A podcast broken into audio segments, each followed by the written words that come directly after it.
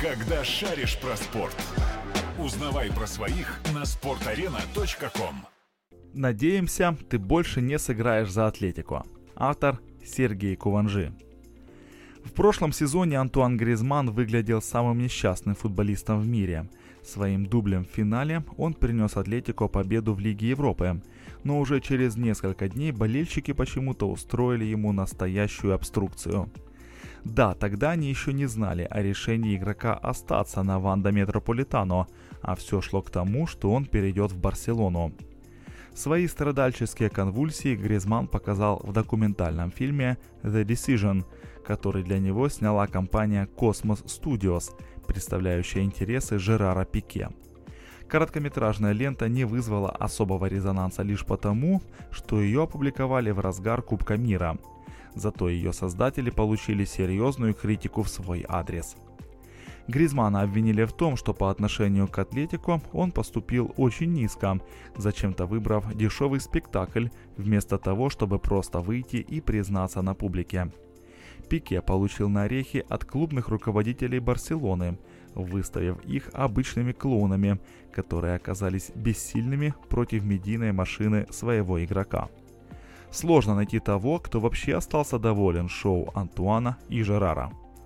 Впрочем, каждый из них получил именно то, что хотел. Гризман – солидную прибавку к зарплате – 23 миллиона евро, став самым высокооплачиваемым игроком в истории Атлетико. А Пике пиар своей компании Cosmos Studios, которая вскоре начала сотрудничать с теннисным турниром Кубком Дэвиса и выкупила акции Андоры, любительского клуба из пятого дивизиона Испании. После триумфального Кубка мира для сборной Франции документальный жанр футбольного мира получил еще один фильм. Название «Становление легенды» говорит, насколько Гризман любит себя, как и купаться в лучах славы. На этот раз, однако, его снял не Жерар Пике, а американская платформа Netflix, что уже свидетельствует о достаточно серьезном качестве продукта.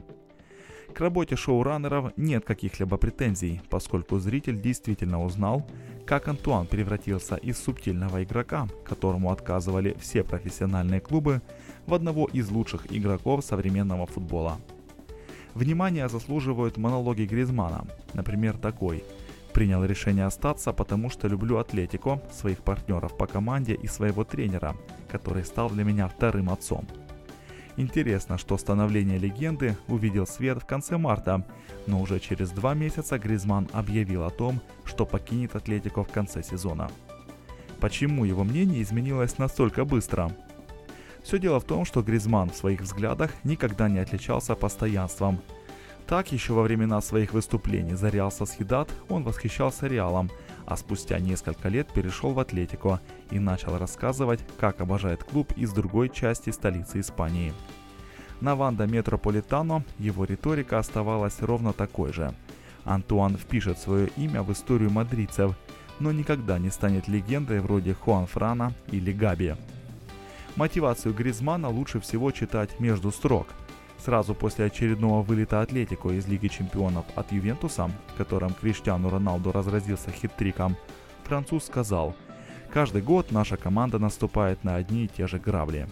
И самое главное, что этого было достаточно, чтобы принять кардинальное решение о смене клубной прописки.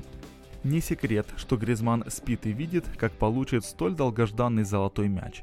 Для этого со сборной Франции он даже выиграл Кубок мира – но престижную премию впервые за долгое время отдали не Криштиану Роналду или Лео Месси, а Луке Модричу.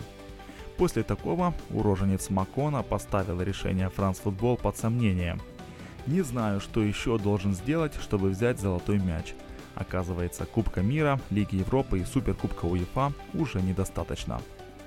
На самом деле известно, что еще нужно сделать, чтобы его взять.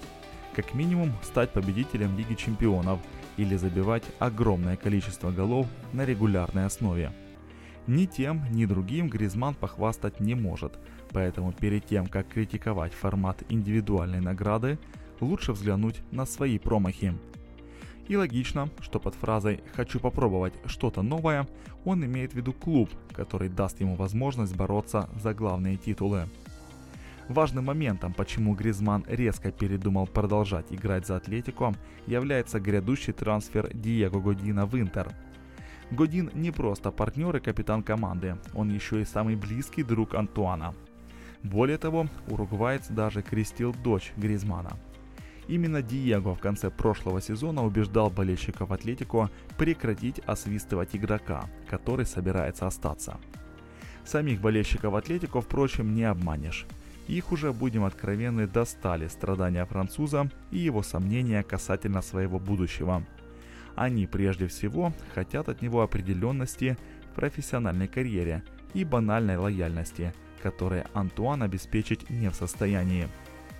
Френте Атлетико, центральная фирма мадридцев, уже высказалась насчет решения игрока сменить обстановку, несмотря на предыдущие обещания.